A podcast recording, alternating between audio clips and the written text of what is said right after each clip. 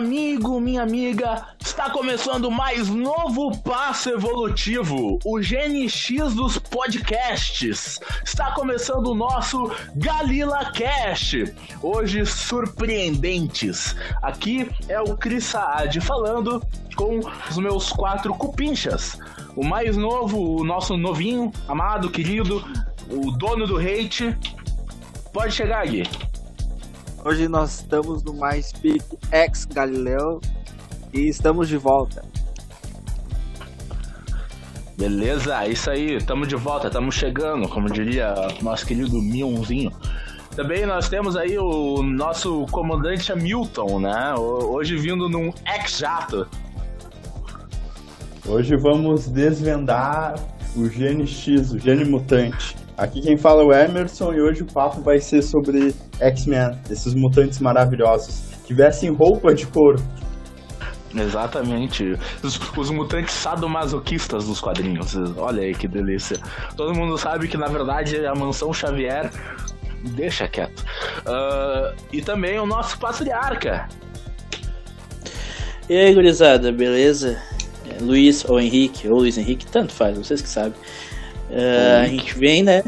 Ou Wiki, ah, mas isso é outro. A gente tá falando de X-Men, não de anime. Hum, verdade. a gente é chega verdade, verdade. Mais importantes pro cinema de super-heróis da história. Mutation. It is the key to our evolution.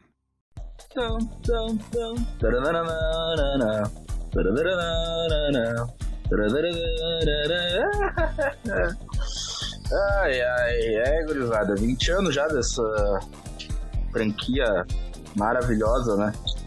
20 anos da porta de entrada.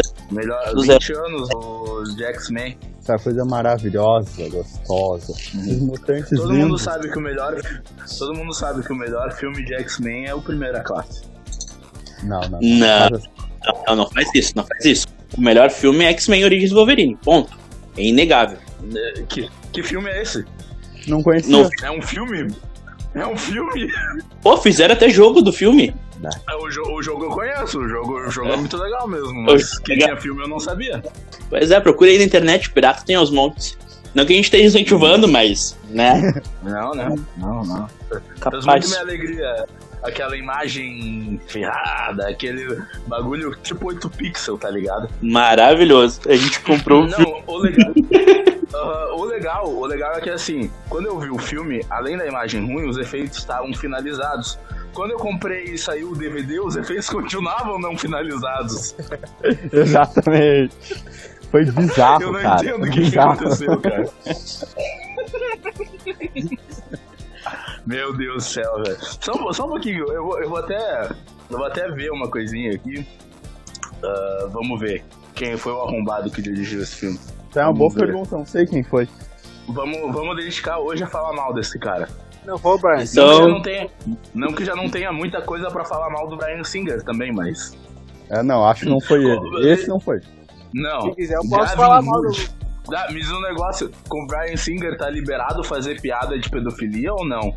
Ele é um pedófilo mesmo. Ele é um pedófilo? Exatamente. Não, brincadeira. Ainda bem que o Brian Singer não é brasileiro, senão a gente ia tomar processo. Ainda bem que o Brian Singer não é o Felipe Neto. não, mas o Felipe Neto é quase americano. Ele jogou aquele ah. jogo maravilhoso, o último dos Estados Unidos. Qual? Ah, sim, o último dos Estados Unidos. Meu Deus do céu. Tá ligado que o Felipe Neto, é, é, tipo, a gente não é conhecido, mas parece que ele tem faro. Você falou dele, amanhã tá chegando o oficial de justiça aqui em casa. Seguinte, clique. Seguinte, clique bate pra conseguir visualização desse podcast, Felipe Neto, no título. Exatamente. Felipe, X-Men e os, é, os X, Felipe Neto e os X-Men. Pronto. é isso aí, já era. Muito, muito. Não faz sentido.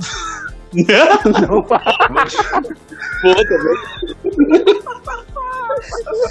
Eu vou dizer o que, que não faz sentido pra vocês. Não faz sentido a linha cronológica dos 20 anos de X-Men. Uh, eu dei uma pesquisada aqui. Gavin Hood é o nome do cara que dirigiu X-Men Origins Wolverine. É o mesmo arrombado que fez Ender's Game, cara.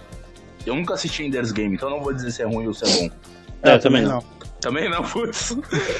é, mas assim, 20 não. anos, cara. Acho que todo mundo. Não, mas falando sério agora, acho que todo mundo concorda que, tipo, é, é o filme que deu o pontapé inicial, né? É o filme que, cara, modelou aí o, o cinema de super-herói hoje em dia, né? Sim.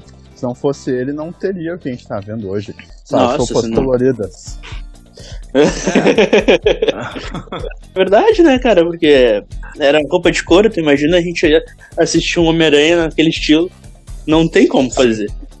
Não Sim. teria como. Não, mas é que, o, que, o que eu digo é assim, tipo, querendo ou não, tipo, não, não fazer os filmes de super-herói. Tipo, tinha o super do Tim Burton, mas ninguém produzia. Tipo, se tu for ver o filme que produzia, era tipo aquele Quarteto Fantástico lá, filme B da Marvel, tá ligado?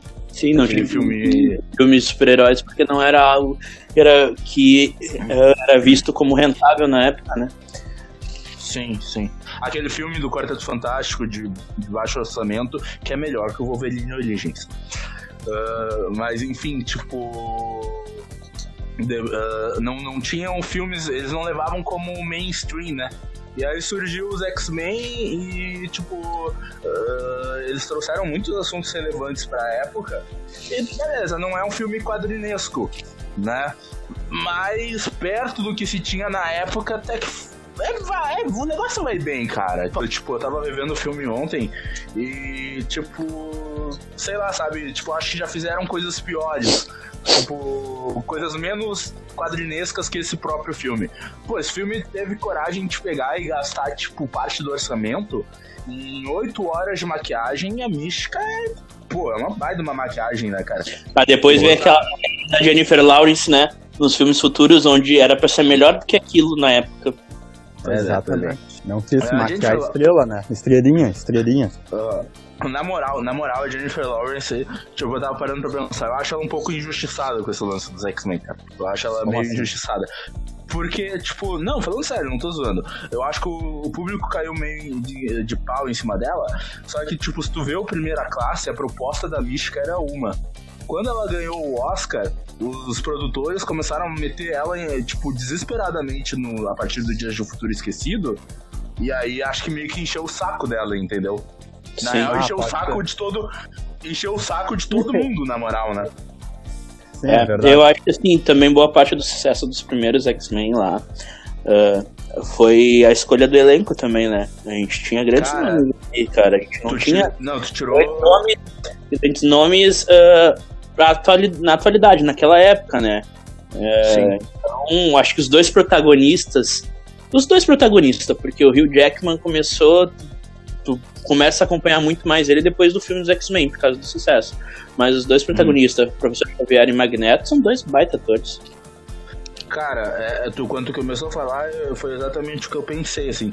Tipo, e era o que eu tava pensando assistindo o filme ontem. Que baita acerto é o Patrick Stewart e o Ian McKellen, né, cara? Meu, eles é. são, tipo... É Professor Xavier é, e cuspido e escarrado. É, são eles. Sim, são perfeitos, assim, a escalação perfeita. Perfeita. Bah, não consigo pensar em outras pessoas para interpretar os dois.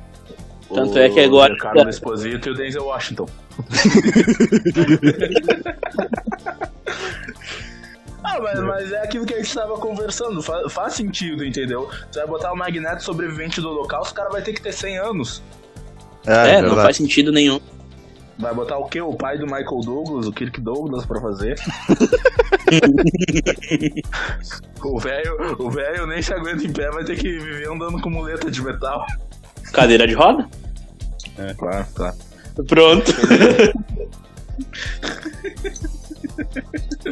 Não, mas é que nem a gente tava falando, tipo, é. Acho que hoje. Tanto é que, tanto é, que é muito louco, né? Eu tava vendo. Tipo, uns making off do DVD. E sabe, vocês sabem quem era o assistente de produtor executivo? Hum. Kevin Feige. Porra! Olha aí que louco, era o cara que levava café. Era o cara que levava cafezinho pros produtores. Pois é, surgiu, começou a surgir o universo ali, hein? ah, tá, é tem um vídeo. Tem um vídeo do Omelete que eu acho que não deve ser desse ano que eles falavam, que mostra ele, o Kevin Feige mesmo, as imagens dele andando no set. Sim. E olha aí, o Guilherme apareceu, ele tava quietinho hoje, né, Gui? Ele tava tava em mudinho. Genosha. Tava em Genosha com o Magneto. Uhum. Negão Eu só ganhou, espero- virou um milagre. Eu só vou esperando pra dar os, os, os passes certos, né? Ronaldinho, Tá né? certo, tá certo. Tá certo. O Gui, o Gui ele é tipo aquele comentarista, tá ligado? É tipo o Tino de Galatino. É só a morta, só a morta, só o. É o Guerrinha. É só o. É o É o Guerrinha que já foi o Jackman. O, Inter, o, o Pedro, o Inter não tem esse jogador.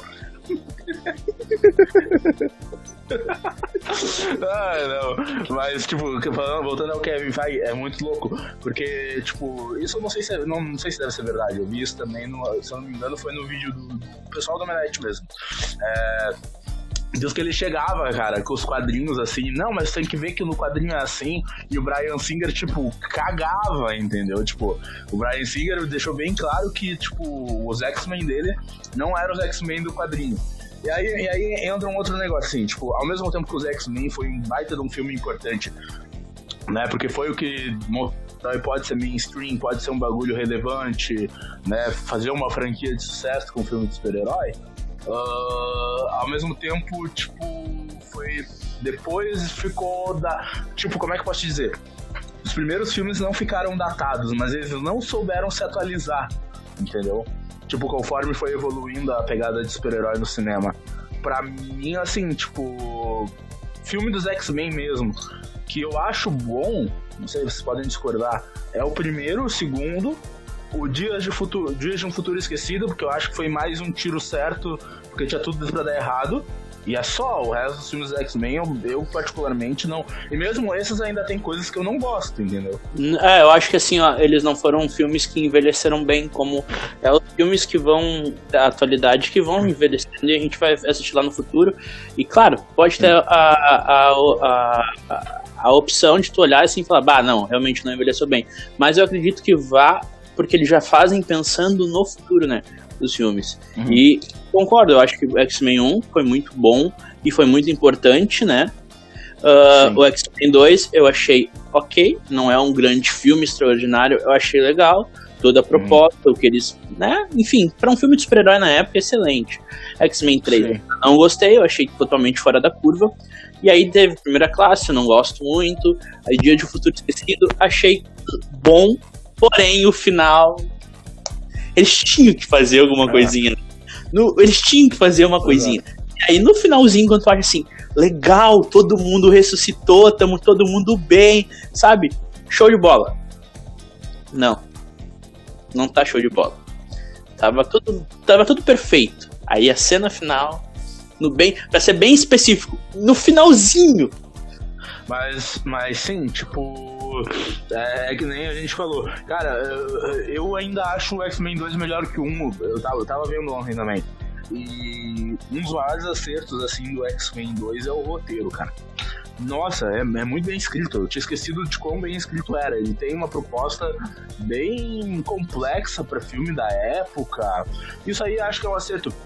Isso eu acho que, tipo, também é outra coisa que o X-Men começou, porque assim, o X-Men começou meio que a onda de super-herói no cinema mainstream, né, pra, pra, pra esse século. Mas quem aperfeiçoou mesmo, e quem é o grande responsável, é o Homem-Aranha. É o Homem-Aranha do, do Sam Raimi, que é o que definiu como se faz um... O X-Men foi um bom filme de super-herói, mostrou que dava pra fazer. E o Homem-Aranha é o, o filme que eu acho que tipo, definiu, tá ligado? Isso aqui funciona, isso aqui é bom, pode, pode arrecadar dinheiro, tu pode falar assuntos sérios, entendeu? E o X-Men 2 eu acho que ele já é mais evoluído que isso, que o primeiro, nessa pegada, assim, de falar de um, de um negócio mais. tem algo mais a dizer, assim, entendeu? Sim, eu concordo. Mas é, mas é isso, assim, tipo. o- Por exemplo, os últimos aí, X-Men Apocalipse, Tipo, eles não acompanharam a atualização, entendeu? Esses ainda são filmes.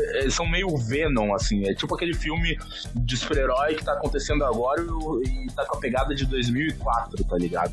Bah, Eu acho que- bem isso, bem isso. Bah, matou. Eu acho assim que esses últimos filmes, que nem tu citou o X-Men, Apocalipse, essas coisas assim, acho que Aquela eles fogem. É, acho que eles fogem muito da proposta que uh, é os X-Men, né? Porque se a gente pegar e for pesquisar mais a fundo, mais lá atrás, no início, o X-Men, lá nos anos, quando começou, ele já era um. Hum. Ele já tratava de assuntos mais uh, uh, atuais. Entendeu? Sim. Ele trata muito de lá atrás, antes de, de muita coisa acontecer. Ele já tratava de assuntos que a gente vive em si hoje em dia. Então, o X-Men, na Marvel, eu acho que é o grupo super-heróis, são os super-heróis que é mais politizado, entendeu? Ele é mais, não no sentido ruim, mas no sentido bom Sim. da coisa, porque ele discute coisas que a gente vive no dia a dia, que a gente vive diariamente, que as pessoas viveram no passado, que as pessoas vivem no presente uhum. e com certeza vão viver no futuro, entendeu? Então, talvez isso tenha sido feito no cinema, foi bem menos. Acho que tem ali no X-Men 1, eles tratam um pouquinho desse negócio dos mutantes não serem aceitos, né? E depois tem no X-Men 3 Sim. também continuidade para isso, né? O X-Men 2 é como se fosse é, é um pouco mais uh, separado dessa questão política, né? É um, Sim. um pouquinho mais, pelo menos na minha visão. Mas eles nunca trataram a fundo como os quadrinhos do X-Men e até os desenhos, né? Tratavam uh, essa questão. Sim. Gui, quer falar alguma coisa? Tá quietinho aí, cara? Eu, tô, eu só vou escutando, né? Mas uh, sobre o filme. O, filme... o é um mineirinho, né? o filme tem muitas questões até de visual. Aqui, aqui o, o mundo vivia com aquela onda de Matrix e tal, roupa preta. É. Então tudo, o filme ele foi, o Brian Singer, né? Ele foi bem na onda do que se vivia na época, de visual e tudo. Então os Só do masoquismo, tá? os X-Men foram ter roupa colorida lá no primeira classe, né? Só que eles usam aquela roupa amarela lá, reverente à primeira roupa lá clássica. Só então o filme, é. o filme foi indo na, na onda. E em roteiro, assim, o, o primeiro, o primeiro é de 2000, antes dele, eu acho que o Blade foi de 98, também era bem nessa pegada de mais sombrio, assim. Uhum. E a importância que Sim. teve. O 2 é um baita filme por mais que não seja muito X-Men o filme, mas como filme Sim. é um baita filme. Eu adoro ver, é o, pra mim é o melhor X-Men feito até hoje. E foi muito importante em várias questões, até os filmes do Homem-Aranha que vieram logo de seguida, e os filmes da Marvel que estão aí hoje, todo mundo adora. Sim. Uh, é uma coisa assim, é... pra quem tá nos escutando também, assim, agora indo pra pegada dos X-Men mesmo, a criação dos X-Men, pra quem não sabe, né, quem vive numa caverna, eles são um grupo né, da Marvel Comics, criado nos quadrinhos. Né, eles foram criados pelo Stan Lee e o Jack Kirby, o deus do quadrinho. O homem, o one above all, tá ligado? É, simplesmente o maior quadrinista uh, em 1963, né? Só que, uh, diferentemente da maioria dos personagens da Marvel, os X-Men não teve o sucesso graças ao Stan Lee. Eles eram medíocres, assim. E aí veio, né, depois no, na década de 70, final da década de 70, entre o Chris Claremont e o John Byrne, né, são os caras aí que todo mundo já deve, todo quem acompanha quadrinho, enfim, já deve conhecer essa história, já cansado de ouvir. Os caras revolucionaram os X-Men, né? E desenho dos anos 90 e tudo na pegada é, Chris Claremont e John Byrne. Mas e esse talvez é o meu problema com os, com os filmes. Eles têm tudo, menos essa pegada que o Chris Claremont e o John Byrne trouxeram para os quadrinhos e redefiniu, né, a equipe. Tanto é que os X-Men, eles são os detentores do, de maior venda dos quadrinhos. Eles têm o quadrinho mais vendido da história. Então, talvez esse seja o, pro... o meu problema com os filmes é isso. É, eles não têm o tom, né, do Chris... dos quadrinhos do Chris Claremont e do John Byrne, consequentemente dos anos 90, que acho que é o que a gente tem de, olha, a gente falou no Coringa, né, naquele dia que a animação do Batman é o que tem de melhor. Acho que os X-Men também em termos de adaptação é o que tem de melhor aí do até o momento, né? Sim, as duas animações são muito boas, fantásticas, assim. O, a Duas? De no... É, de 90 e a Evolution. Evolution é legal. Ah, verdade, verdade, verdade, verdade. Tem a Evolution também. É, é de 90. Traz bem, é, ela traz bem o que estava sendo feito na época, né? Ela adapta várias Sim. sagas no desenho perfeitamente, de uma forma magistral. O, o desenho igual, é igual os quadrinhos. E no Evolution eles trazem uma releitura de algumas sagas, de algumas coisas, uma releitura bem feita, diferente de muito, diferente da grande maioria, né, dos desenhos, séries, até mesmo filmes que vão fazer releituras de clássicos ou coisas assim, geralmente não se dão bem, mas o Evolution eu achei que se saiu bem, entendeu? O Evolution ele tem uma pegada que eu, eu, eu geralmente eu não gosto, mas eu acho que funcionou bem no desenho. Cara, é trazer os X-Men adolescente, entendeu? Tipo, na pegada adolescente. É uma coisa que eu, eu, geralmente não gosto, inclusive é uma das coisas que me incomoda no, nos filmes aí, é, Apocalipse, Fênix Negra. Na verdade eu nem assisti essa porcaria. Mas. Tipo, que eu Fênix? não gosto. E no Evolution, do mesmo estúdio do Wolverine Origins. Não conheço. Hum. mas, tipo, eu, eu não, não curto muito a pegada adolescente, mas o Evolution, acho que é tudo como é trabalhado, né, cara? Se os caras sabem fazer, põe na mão de um roteirista habilidoso, o negócio flui, funciona, né? Sim, é exato. Eu também não curto muito a, a versão deles adolescente, assim. Eu não gosto de ver o hum. Ciclope adolescente, a Jean. Eu não gosto desses personagens adolescentes assim, mas na animação eu gostei.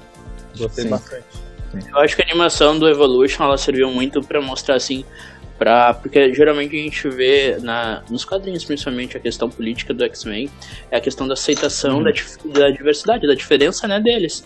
Sim. E eu acho que o X-Men Evolution serviu para mostrar essa parte que a gente só vê com eles adultos nos quadrinhos uhum. uh, na adolescência.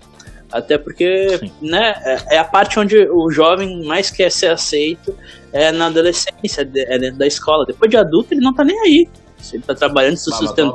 Matou, matou a pau agora. Ele não tá tu, nem tu aí. Sim tu me fez perceber o porquê que o Evolution é bom. Realmente, cara, a pegada deles uh, dentro de uma escola e, tipo, tentando se encaixar numa escola e de repente, quando descobrem que eles são mutantes, começam a ser rejeitados ali. Realmente, cara, isso funciona muito bem. É, é por isso que os filmes não funcionaram com eles adolescentes, porque, tipo. Não teve essa no, parte. É, não tem essa parte, né, da, da aceitação, do preconceito. O X-Men Evolution acho que é o que melhor trabalha toda essa parte, né? É, até o Xavier. em conflito. Até o Xavier, ele tem. Ele é diferente dos quadrinhos quando tu vai. Quando tu vê o Evolution, diferente da animação dos anos 90, porque no Evolution ele incentiva os alunos dele a. A, a ir para a escola, a ir pro, pro colegial, né, lá nos Estados Unidos e, e fazer ali tentar a interação com outras pessoas, porque é, faz parte, diferente dos anos 90, que a gente tinha os X-Men, tudo estudavam dentro do Instituto Xavier, né? Sim. Tu não tinha essa pegada de ir pra rua. Ah, e aí só lutavam pra ser aceito depois de adulto. Então, realmente, é. o desenho, se tu olhar. Na época, é claro que a gente assistiu o desenho e. Ah, que legal, é só os X-Men. Hoje tu tem uma uhum. visão um pouco bem mais completa do que realmente o desenho tava querendo passar na época, né? Sim, exatamente. E até um negócio que, na moral, é mais coerente ali com a pegada do Xavier. Porque, tipo, se o Xavier quer fazer a integração entre o mundo mutante e o mundo humano, cara, faz total sentido que ele mande a molecada dele pra escola normal, que ele queira inserir os mutantes na sociedade, entendeu? Cara, pô, é, é, agora relembrando, X-Men Evolution vai crescendo no meu conceito, cara. é muito bem pensado, né? Muito, eu tava dando uma, uma olhada esses dias, a minha namorada ela tava vendo, e aí eu, ela tava olhando aquela parte da namorada ali. É. Tem, ah. meu Deus! Mas tu achei que tu fosse mais novo. Vai, vai, continua, deixa quieto. Manda. A gente tem até. Parte... Ah, o que, que é? A gente tem até um casado aqui no grupo e quer falar? É. Não, mas eu sou um senhor. Uhum. Por isso que eu não falei nada, mas eu não falei nada, né? Quem tá preso não ah, sou eu, então eu fico quietinho. Opa! eu não vou argumentar mais com ele.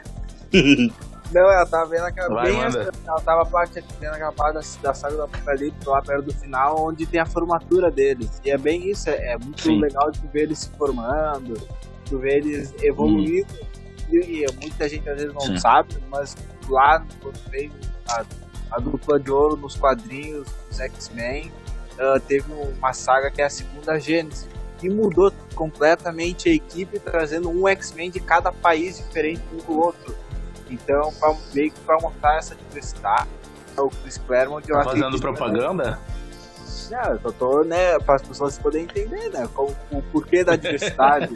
né, ele, ele, ele, teve um de cada vez, tinha o Apache, que era é, da Índia, tinha o Wolverine, que era canadense, a Tempestade, que é africana. Aí, agora eu. Toda essa diversidade, então por isso que os X-Men foram tão importantes. Antes do TNI, era muito por cima. Os dois, quando Sim. vieram, eles vieram fundo já botando um de cada país e era isso, entendeu? Pra, pra Sim. ter realmente a diversidade que, que é proposta os X-Men ter. Sim. Sim, e isso eu acho que é, é, é, se estende assim na ideia de que realmente é tudo centrado na América eh, do Norte, né? Porque nós somos como. Nós estamos na América do Sul. Nós somos americanos, de certa forma. americanos mais pobres. Os americanos mais pobres, mas ok. Mas era tudo centrado na América do Sul, né? Com parte ali dos Estados Unidos, etc. Eu acho que isso também serve, serviu muito, claro, olhando hoje, para mostrar que é em todo lugar, entendeu? Não, se, não, não é só estabelecido ah, numa parte do, do mundo. Ah, acontecia em todo lugar. Então tinha ah, mutantes no Brasil, tinha mutantes na Índia, na África, na China, enfim, Canadá. Canadá, entendeu? No México. Tinha em todo lugar, Sim. então ele abriu um leque muito grande. De repente, tinha pessoas com um certo tipo de, entre aspas, né, preconceito, porque as histórias não, nunca se passavam aqui no Brasil. Daqui a pouco descobriram, bah, bah lá naquele quadrinho lá norte-americano dos, dos X-Men tem um personagem que é brasileiro, Sim. entendeu? Aí surgiu o interesse de conhecer. Sim. Ah, e até é engraçado o Gui falou. Olha só, eles colocaram um Wolverine canadense, Tempestade africana, Colossus russo, Noturno, um alemão. Então, é, é, realmente, tipo, eles que trouxeram o Chris Barney, né? O, o Chris Claremont e John Barney, eles trouxeram esse conceito de, de mutas, de, de existir mutantes ao longo do planeta, né? Até que chegou a uma população de, acho que em torno de 70 mil, posso estar errado aqui, tô falando besteira, ah, mas mi- milhares, assim, de mutantes na fase do Grant Morrison, né? Daí ele, enfim, tem um acontecimento daí reduz esse, esse número. Mas faz total sentido, porque o grande plot do, é, é que nesses dias eu tava conversando com, com um amigo e ele, cara, não tem como introduzir os mutantes nos cinemas, entendeu? Porque, tipo, ah, super-heróis já existem no universo Marvel, né? E não faz sentido as pessoas temerem o que ela já o que já existe as pessoas como é que pode se, como é que pode se dizer idolatram né? Os super-heróis ali no universo Marvel são idolatrados. Mas tem um lance dos mutantes que é diferente. É diferente quando começa a aparecer gente com superpoder entre tipo dentro da tua família entendeu? Tipo teu vizinho tem um filho que pode atravessar a parede. É uma paranoia instaurada né acho que isso pode pode funcionar legal assim na questão do universo Marvel Ah, Só tem que outra- o- É, tem, tem, mas tem outra coisa no, universo Marvel que aí é bom. Aí tu pode pegar as histórias antigas, realmente, né? Ah, os, os mutantes sempre viveram escondidos, sim entendeu? Porque Sim, essa exatamente. história deles se escondiam, eles viviam escondidos. O próprio grupo que tem dentro dos X-Men, os Morlocks, eles viviam nos esgotos. Por quê? Porque É, a mutação deles era muito aparente, né? Era É. com aparência e tudo mais. Então tem. Ah, eu acho que encaixar no universo cinematográfico tem muitas é formas difícil todas as formas vai encaixar porque ah, é aquilo X-Men é muito tem muita diversidade de história tem muita diversidade de acontecimentos tem n formas de tu encaixar num cinema isso daí no universo já estabelecido né Sim, exato. Não, e é a legal. população pode falar. Ah, e a população né, é, do, do mutante foi crescendo ao longo dos anos nos quadrinhos. Antes era muito pouco, então eles podem trabalhar nesse sentido, entendeu? Era muito pouco, era praticamente isso, entendeu? Muitas pessoas não acreditavam e agora vai aumentando até o nível da mutação das pessoas, entendeu? A tempestade Sim. pode aparecer no, no filme do Pantera, por exemplo, entendeu? é Então até porque é dito que a, assim. A- o, a o gene mutante no- pode se manifestar em qualquer idade tu não tem um tempo certo entendeu ele pode se manifestar quando tu nasce ou pode se manifestar depois que tu tá velho entendeu então eu acho que introduzir X-Men no universo do cinema é barbado. Até, sim, eles tiram de letra, né, cara? Tu vê, a Marvel já fez tanta coisa que, tipo, a gente não. Nossa, como é que eles vão fazer? Sei que os caras sempre deram um jeito. Agora, só aproveitando aí, não, não fazendo propaganda, né? Quem mais já fazendo, quem sabe um dia eles criam vergonha na cara e resolvem patrocinar a gente. Uh, a Panini acabou de relançar, né? X-Men Segunda Gênese. Então, pra quem é leitor de quadrinho e tá acompanhando a gente aí, não sabe da novidade, corre lá, né? Corre na Amazon, corre vai na Amazon, é melhor. Corre lá na Amazon e compra lá que, cara, é, é coisa de qualidade, né, cara? Sim, coisa de qualidade. Qualquer coisa. Qualquer coisa X-Men relacionada ao Claremont ou Barney é, é, é, batata, cara. É batata. É clássico. Assim, bem... É, exatamente. Fala, por falar em, na questão do quadrinho, né? O, o Júnior tá lendo aí a nova fase, né? É, Traz um a... pouco pra gente o que, que, tá, o que, que tu anda acompanhando aí, Júnior a fase do Jonathan Hickman, a esperada fase do Jonathan Hickman que lançou nos Estados Unidos ano passado. Era para ter chegado Sim. esse ano no Brasil mais cedo, mas devido a uhum. alguns problemas de modelo, de, de, o formato que ele ia vir e a pandemia ele atrasou um pouco. Mas chegou, é um quadrinho com preço acessível até, a edição é bonitinha e é, é, é, é fantástico, assim. É muito bom.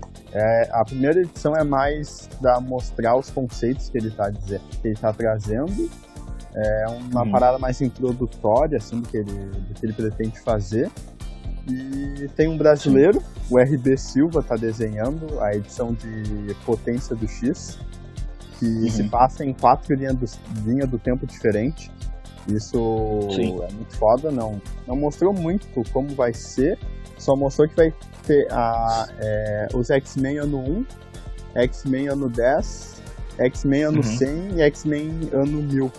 Então vai se passar Sim. em quatro linhas de tempo diferentes. E Toda, todo o a... arco Sim, do House todo of arco. X? Na, é, da Potência uhum. X. A Dinastia ah, X, tá. que é o House Entendi. of X. Na, re... é, na, revista, na revista Potência do X, é isso? Isso. Tá. Vem nessa edição da Panini X-Men, vem Dinastia do hum. X, que é House of X, e Potências hum. de X, que Entendi. são as duas edições. Daí vai vir Sim. as duas juntas uma só, assim. E né, no, na história o Hickman coloca os mutantes é, como reivindicando uma dinastia, que é a Krakoa. Todos os mutantes Sim. foram parar nessa. Foram parar? Não, foram para essa ilha. Eles ganharam anistia, então, tipo, quem cometeu o crime é, vai, é, vai sair da prisão, não pode ser preso, para ir para esse lugar, para Coa. E o Xavier tá, como é que é? Tentando dialogar com todas as nações para respeitarem Krakoa e eles não serem incomodados. O Xavier tá dando, Sim. ele tá barganhando, negociando as flores de Krakoa, que é a uhum, parada que aumenta a a vida humana, né?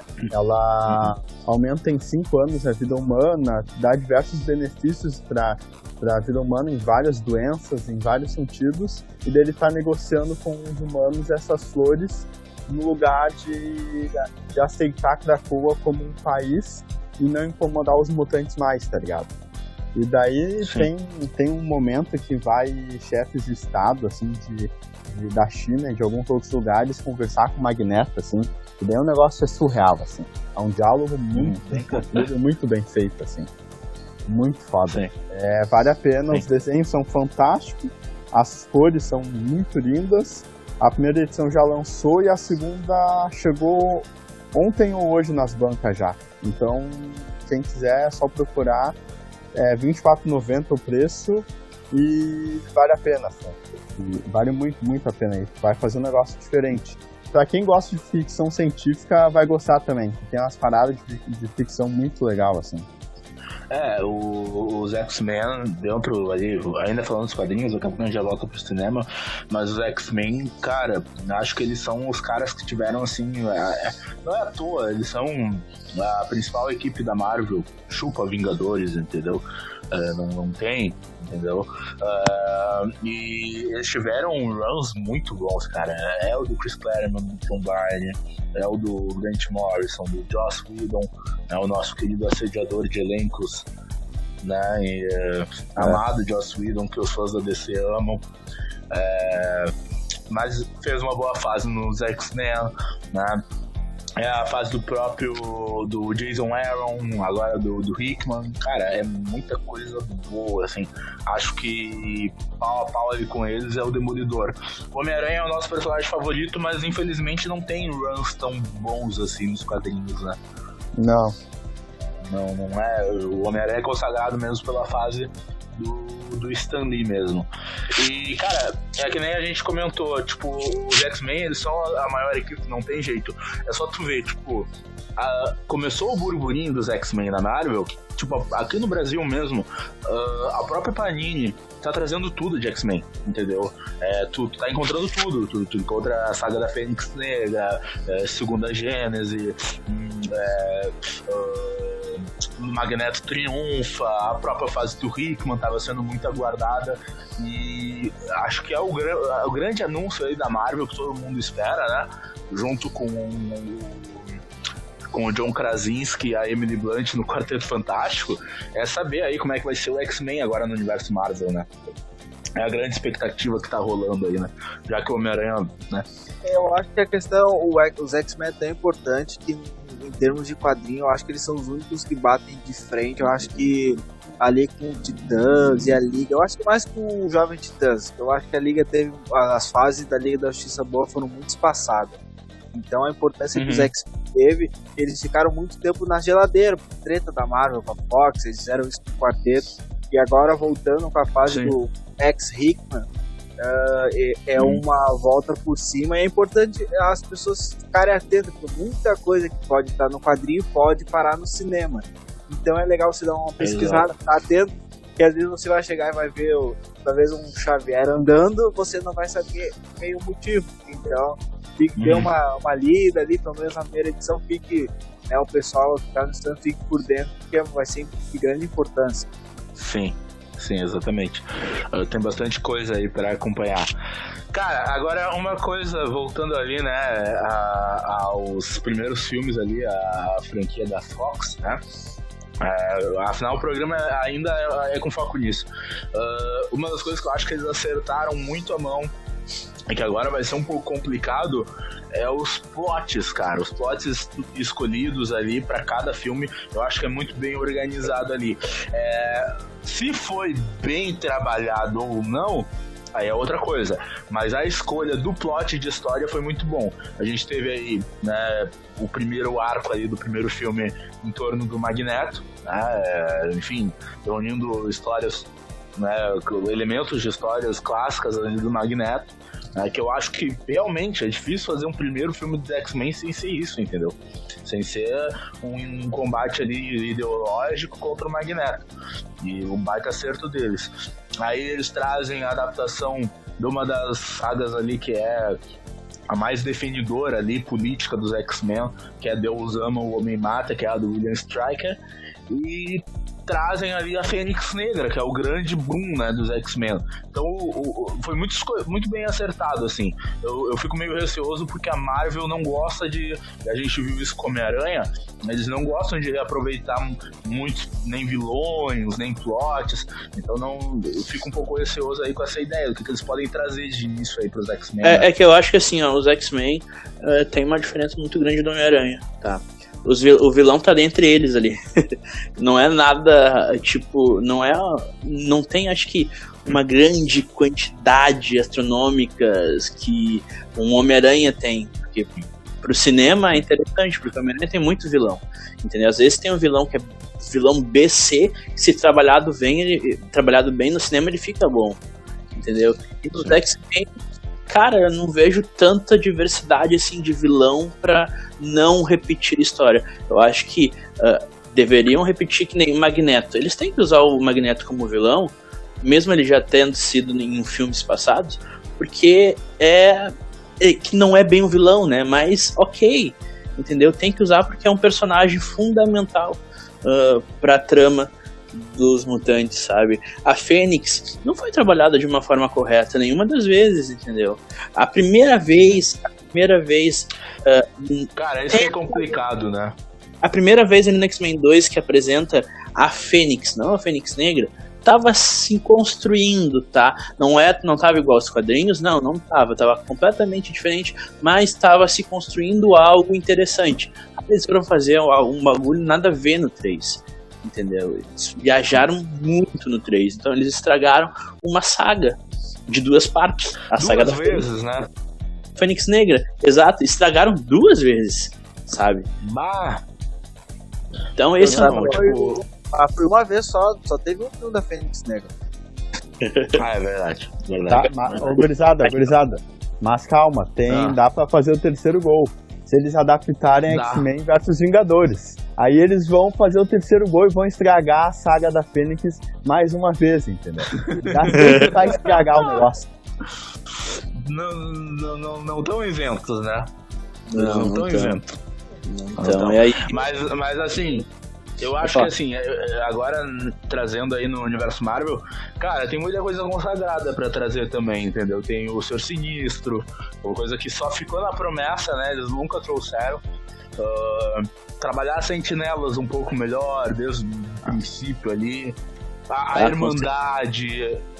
A Irmandade é um negócio que nunca foi né, bem trabalhada. Não que nem no próprio X-Men Evolution. Os Morlock. Tem muito conceito ali interessante pra Marvel trabalhar direito, entendeu? Sim, dá pra É. dividir em série, né? Também, filme e série. Verdade. Verdade. É. É, é, pois é, é, pode falar. Não, é, é uma boa. Eu, eu sou muito a favor disso, entendeu? Ah, só que trabalhar todo mundo ah, junto, né? Como se fosse ah, as divisões. Eu acho que X-Men é uma coisa que, obviamente, que vai ser feito filmes, mas eu acho que o filme ainda limita demais a tua ah, a produção e a criatividade. Porque é aquele tempo X que tu vai assistir no cinema e ok. A série tu tem tempo pra trabalhar. Então, de repente, faz filmes com a parte principal e tipo a outra parte ali, o lado B, ele possa fazer uma série explicando melhor algumas coisas, mas que estejam tudo de coerência em, com, em combinação, que esteja tudo ligado com os filmes, entendeu? Que acho que era essa a ideia lá atrás, quando criar, fizeram o primeiro Vingadores, né? Que aí era para o Agentes da Shield ser uma continuação para a TV daquele mesmo universo. Só que aí treta, como sempre dá, né? Nesse ramo. É, mas falando ali, cara, tá falando da, da questão das séries ali, né? É, eu tava pensando nisso também. Porque o que acontece? Num desenho animado é fácil trabalhar 500 mutantes. Tu faz um episódio focado num, um episódio focado no outro, aí depois trabalhando dois, três, entendeu? Agora num filme, cara, é muito mutante legal pra, pra não se colocar isso no universo cinematográfico. A gente tem. Tem aqueles que, que, tipo, não tem como fugir. Esses daí tem que ter, entendeu? A gente tem o Wolverine, né? Ah, o Ciclope, Tempestade, né? Grey, é, Fera, entendeu? Esses eu acho que são fundamentais. Só que ainda tu tem, olha só, ó, saca a equipe de apoio, cara. Colossus, Noturno, Vampira, Lince Negra, Gambit.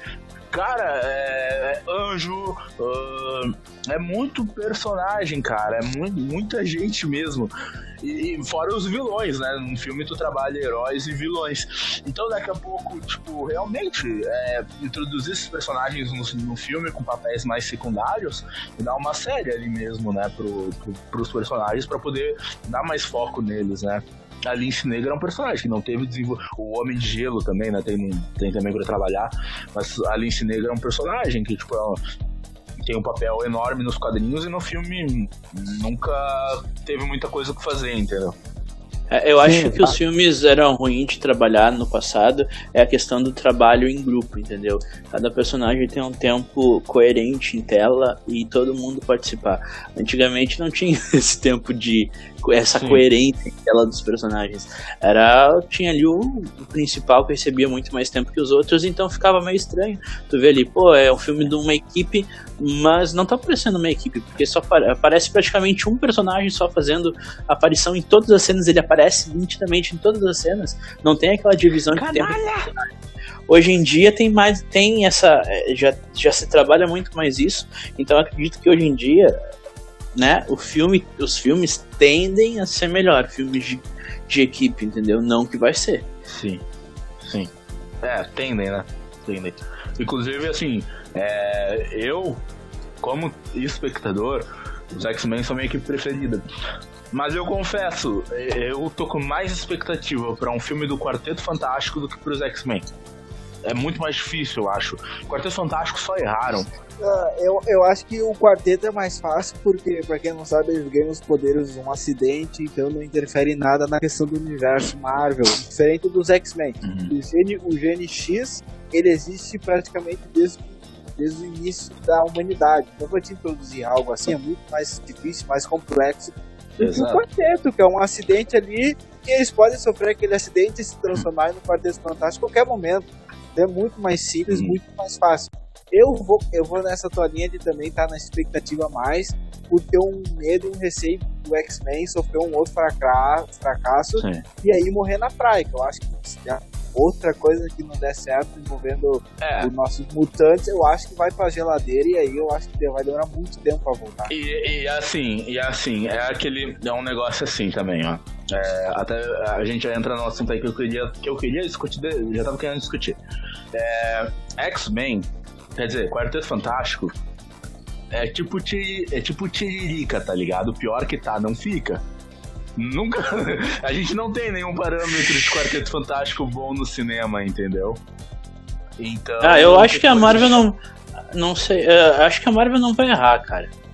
Eu acho não, que, sinceramente, não. eles não vão errar com isso. Hum. Não vai ser pior. Não, vai ser melhor, mas não melhor, melhor. Pode ser ok. Mas é isso, mas é isso que eu tô dizendo, assim, o Quarteto Fantástico dá uma expectativa maior, porque, pô, é a cara da Marvel, entendeu? Então, tipo, beleza, é mais difícil de errar e também o parâmetro não é tão alto. Já nos X-Men, por mais que os filmes tenham alguns problemas, a gente teve bons filmes e aí entra uma coisa que eu queria discutir, né, que a gente conversou lá no início do elenco, que, cara, vamos e venhamos, eles definiram dois ótimos professores Xavier e Magneto. E eles pegaram um personagem que, claro, deram um protagonista exacerbado, não fizeram um filme de equipe, mas acaba por ser o principal personagem dos X-Men nos quadrinhos também. E transformaram num personagem definitivo, assim como Robert Downey Jr. é pro Homem de Ferro. Cara, é difícil imaginar um outro Wolverine sem ser o do Hugh Jackman, entendeu? É difícil. Tipo, eu acho que ele é o grande. Acho que ele é a grande cara do que deu certo entendeu? Nos filmes dos X-Men. Mesmo sem poder usar da violência, sem poder usar os 18 anos na época. E, cara, ele tem tanto carisma. O Wolverine dele é tão carismático, tão carismático. Ele é tão bem atuado, ele é tão, sim, sabe? Tipo, ele é aquele cara foda, não é tão violento nem tão agressivo, mas ele é muito carismático acho que o Hugh Jackman ele é meio a cara do que deu certo, assim, do que, do que tem de melhor nessa franquia dos X-Men. E o arco dele, cara, tipo, a gente não teria o arco, vamos ser sinceros, a gente não teria o arco que teve do Homem de Ferro no Ultimato sem Logan antes, entendeu? É, eu também acho que não. Acho que ele é, acho que... Ele é essencial, é. assim. Acho que influenciou muito, assim. É o primeiro não vou dizer o primeiro ator com cara do personagem, porque tá, tem o Christopher Reeve antes com o Superman, né? Mas o Wesley Snipes época. também, o Wesley Snipes também. Mas tu não vê outro cara como o Blade? Tu acha que não ah, tem não, assim? Agora, é que na época não existiu uma Rashla ainda, né? é que na época, né, gente? Existir, ele já existia, né? Não, adulto não. não. É adulto não, Já era, claro que não, nego velho, pô. Não, ele não Vamos ah, ver. verdade, É, não, no alto, eu tô falando que ele não tinha atingido a maturidade cinematográfica, calma lá. Ah, entendi, entendi, ah, claro. Ele não era adulto no cinema ainda. Exatamente. Tava engatinhando no cinema ainda, entendeu? Claro. Devagar. Agora ele alcançou a maturidade que ele vai fazer parte do universo cinematográfico da Marvel. É que ele não claro. parece tão velho. Ele não, ele não, tem cara de velho, né? Mas. Né? Famoso boca de algodão. É o melhor ator aí na Marvel no momento. Ah, com certeza. Mas ele é, ele é superior é, a Daniel Day-Lewis negro. ai, ai. Não, vamos voltar aí da questão do Hugh Jackman. O que, que vocês acham? Não, eu dele, acho assim, como, até... Tem gente que não gosta. Tu começou a falar a questão dos atores ali, né? A questão do Xavier e Magneto, eles acertaram duas vezes. Eu acho muito difícil acertar uma terceira até tem ator cotado e tudo mais, mas até esse ator tem que Hum. topar, então é muito difícil. E a mesma coisa, o Sim. Wolverine é muito mais difícil, porque não tem nenhum ator pra fazer o Logan. Não tem, não existe. Eles vão ter que fabricar alguém, vão ter que achar alguém do além. Vão ter que transformar o ator no Wolverine, diferente do Hugh Jackman, que ele era perfeito como ator, né? Tem o Elton John, né?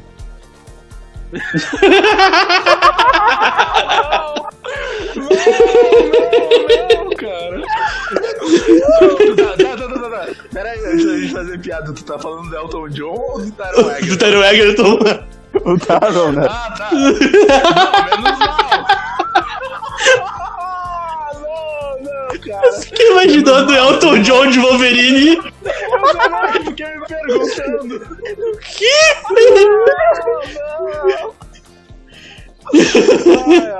Agora, agora, uma coisa que a gente precisava ver era o Elton John entrando com um óculos de Wolverine no show. Isso seria É maravilhoso. Ai, meu Deus do céu. Todo mundo sabe, todo, é que assim, todo mundo sabe que na moral o universo cinematográfico da Marvel ele começou no momento errado. Ele tinha que ter começado nos anos no- 80, que aí tinha o Danny DeVito. Ah, verdade. Ah, o Danny DeVito é o Wolverine da vida real, entendeu? Sim, ele é peludo. Wolverine realista. Exatamente. Não, mas é, é verdade, na questão ali do Tyron Egerton, cara, acho que é o, é o cara, assim, é- realmente, porque ele, ele junta o útil ao agradável. Ele, é- ele não é alto, ele tem uns 70 e poucos de altura, ele não é um cara alto, né? Vai contracenar, tipo, sei lá, se dependendo dos atores, tipo, Chris Hemsworth é 1,90, ele parece baixinho. Porra, parece ainda assim baixinho, fica meu Deus do céu. Ele é um anão perto do Chris É. Hemsworth. É, mas ainda assim é maior que o Tom Holland, isso é importante. Aí estraga o negócio, né? É, o Tom Holland vai ter que ser o Homem-Aranha adolescente pro resto da vida, né? Sim, porque ele não envelhece. Ele não envelhece nem cresce. Não, não cresce. Maneiro vai ser ele ver ele comendo com quase 1,69m, um pouquinho mais que isso, interpretando um explorador no filme do, do Uncharted. Ele vai ficar Ah, pulando pra que ele- tentar, pra tentar alcançar os lugares pra escalar. O bom é que ele entra em qualquer fresta, né?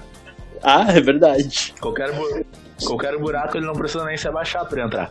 É, Devia ser um exímio Mas- eh, brincando de esconde-esconde. Mas o, o Taron Egerton, ele, ele é o cara porque ele é, ele é baixo. E assim, cara, ele é muito carismático. Eu, eu acho que o princípio pra ser o Wolverine é, é, tipo o cara ser atarracado, ter uma imponência física. Né? O, o cara com 17 anos já era um, um tanque no, no Kingsman, tá ligado? E, e ser carismático. O, o não adianta, é que nem, tipo, quando a gente é moleque, eu lembro, né, tipo, eu desenhei que a gente debatia, porque, pô, o Ciclope é o líder dos X-Men, o cara é, é um, é um banana nos filmes. É um cresce, bananão. é um bananão, é um bananão. Ele tá melhor no Sonic do que nos X-Men. Verdade. Mil vezes melhor. Ah, mas aí depois Por quê? cresce, Porque ele faz o papel de bananão. Ele faz o bananão, exatamente. Ele é o, o seu polícia do, do filme do Sonic. Mas, tipo, depois, depois que, cara, que tu lê quadrinho, assim, realmente, tipo, cara, o Wolverine, ele é o personagem mais carismático dos X-Men, entendeu? Não é legal quando dão uma. a- é, como é que eu posso te dizer? Isso que eu acho que a Marvel trabalha legal. Eles têm o Homem de Ferro e tem o Capitão América. O Homem de Ferro, obviamente, é mais carismático, mas ele não rouba a liderança do Capitão América, entendeu? É, é, é isso, é isso que faltou, entendeu? Eu não, a questão não é assim, é de tu ter uma equipe e ter o líder, e ele ser o líder, ele não precisa ser o principal da trama, não precisa ser o mais carismático. É tu saber que ele é o líder. Tu olha e tu vê, É. beleza, esse personagem é o líder, esse é o mais carismático, esse é o, sei lá, eu, o ajudante, tu saber o lugar de todos. No, no- nos primeiros filmes ali da X-Men, dos anos 2000, o Wolverine era tudo e o resto era nada. Entendeu? Sim, ele era Esse é o o- líder. ele era o, Ele era o líder, o sidekick, ele é tudo, ele era o tudo. Aham. Ele era o líder, o ajudante, ele era o professor Xavier às vezes, muitas vezes ele era o O Magneto, alívio cômico. o alívio cômico, ele era tudo. a parte dramática era é. dele também. Ele era tudo. E, e isso. Isso, isso é o que pegou muito, entendeu? De tu olhar assim, ah, mas peraí, é um filme de equipe. Mas cadê a equipe? É, era ele e a Ellen Page, né? Aqui fazia a Kid Pride, né? Eram os dois mesmo. Ela era a guriazinha que ficava na cola dele. É, aí. A Halle Berry também, a Halle Berry também começou tendo uma importância. Até o segundo filme ela tinha uma importância legal. Mas aí ela gravou Mulher Gato. Aí. Aí fica difícil. Discutou, né? Aí começaram, não, não, grava essa cena aí e pode ir pra casa. Pode ir, fica, fica, fica tranquilo, fica tudo certo. Justa causa. Uhum. então a gente olhou o teu currículo aqui não condiz mais com, com a nossa ideia de. Então, né? A gente esteve conversando, a gente olhou uh, e bah, mulher gato. É. É brabo, né? É brabo. Então, é né? É complicado. Tanto é que a Halle Berry ganhou o Oscar e todo mundo lembra de Mulher Gato. Exatamente. é, não, que... não é fácil, cara. Mas assim, tipo, entre erros e acertos, né? É, é uma franquia mega importante aí pro cinema. A gente tem muito, muito que elogiar, muito que criticar, né? Como, como eu falei antes, do, acredito que o Jackman tenha sido o maior acerto. O cara é o. É, o Wolverine, cara, é muito legal, cara. E, e assim, entre erros e acertos, teve Logan, entendeu? Pra mim é fácil top 3, top 4 melhores de quadrinhos. Fácil. É, pra mim também, com certeza, fácil, sim. Entendeu? Tipo, fica ali com Homem-Aranha 2 e, claro, as primeiras posições ali é Cavaleiro das Trevas e Vingadores Ultimato, entendeu? Pelo menos pra mim, né? Mas é, ele e Homem-Aranha 2 disputam ali terceiro lugar muito fácil, cara. E, e, aí também, tipo, graças a Deus, a, a Fox teve um acerto, deu, deu um gol de presente pra Marvel, que é o nosso querido Sr. Pooh, nosso amado Ryan Reynolds, o, o, o deus dos nerds. É, um ator que interpretou dois, o mesmo personagem em duas ocasiões, numa ele fez uma porcaria e na outra ele se reinventou. Ah, a culpa não é dele também na, na primeira vez, né? É, mas ele podia ter recusado, né? É, ah, sempre é, dá pra refutar, é. né? Aliás, ele mesmo mostra é, no Deadpool, ele mesmo mostra no Deadpool 2 que voltando no tempo ele podia ter feito a recusa e não recusou. É. É. é, mas tipo, talvez se ele tivesse recusado, não seria ele a repetir o papel, né? Ah, pode ser também. Ah, muita, outra coisa, outra coisa que é muito importante, tá, da gente frisar. O Ryan Reynolds, ele faz o Wade no X-Men Origins Wolverine. Quando é o Deadpool que tá com a boca cerrada, não é ele, é outro ator. Ah, verdade. É, é verdade. É, não é ele. Então, assim, cara, eh, a Fox trouxe, soube, soube moldar, eles não souberam se atualizar, né? É, eles não conseguiram seguir adiante, assim, mudar conforme as coisas foram, foram mudando, assim. Eles ficaram na mesma pegada até o final. Sim, exatamente. Bom, então é isso, né, galera? Trouxemos tudo que a gente podia trazer aí sobre X-Men. Né? E quer acrescentar mais alguma coisa? Ah, eu queria, assim, uma coisa que eu. Recomendações quero... finais. É, uma coisa que eu queria ver, e até acho que as, as pessoas lerem, é o X-Men do Bendis, o Fabulosos X-Men.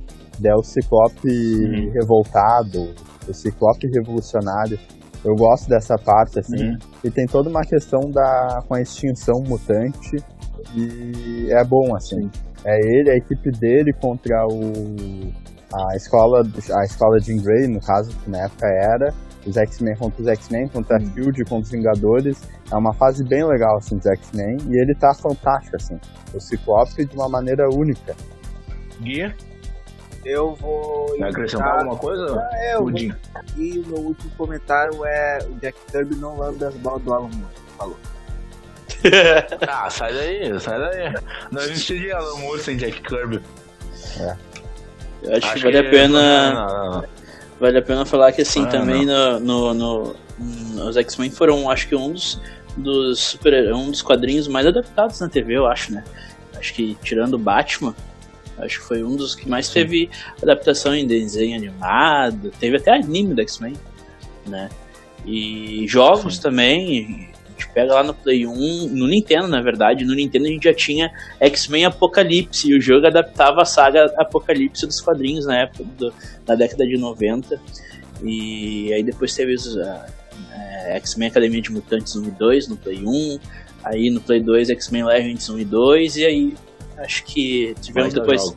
É, depois a gente teve. Acho que o do Wolverine, né?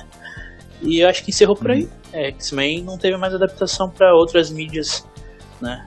A partir da, desse momento. Então, fica aí também. Acho que como o videogame está crescendo muito e cresceu muito devido à pandemia, fica aí um bom grupo de super-heróis para alguma empresa uh, tentar se arriscar, né? Na verdade, a fazer. É, uh, a minha consideração final é assim, é, cara, X-Men pra mim é a melhor equipe da história de quadrinhos. Ponto. Não tem Liga da Justiça, não tem Vingadores, não tem nenhuma equipe tão legal que levante temas como os X-Men. É, né, e quando a gente faz um. Quando pede, às vezes, gente tem muito que querer fazer, eleger as coisas em posições. Cara, fácil, os três maiores super-heróis de todos os tempos: Superman, Batman, Homem-Aranha, e depois, tipo, independente de não ser um super-herói sim uma equipe, vem o X-Men como em número 4 ali dos quadrinhos mais importantes aí de, de todos os tempos. Então, acho que eles mereciam ser mais valorizados, andaram muito esquecidos, né, ultimamente.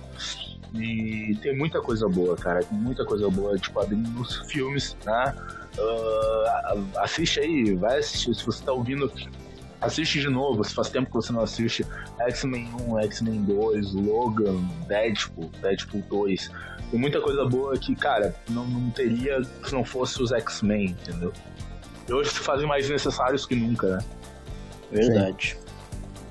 Bom, é isso então, galera. Encerramos mais um Galila Cast. Olha aí, fazia tempo, né? Problemas técnicos nos afastaram, mas estamos de volta. Então, galera, para você que gostou aí do nosso podcast, de, desse papo, de onde veio esse, vai vir muito mais. Daqui a pouco o canal no YouTube vai estar tá, bombando. Pá! O bagulho vai estar tá bem louco, estourando no teus peitos. E seguinte, ó, não esquece de seguir a gente lá no Facebook, uh, seguir a gente, curtir no Facebook, seguir no Instagram e seguir aqui no Spotify também. Valeu, galera. Um abraço.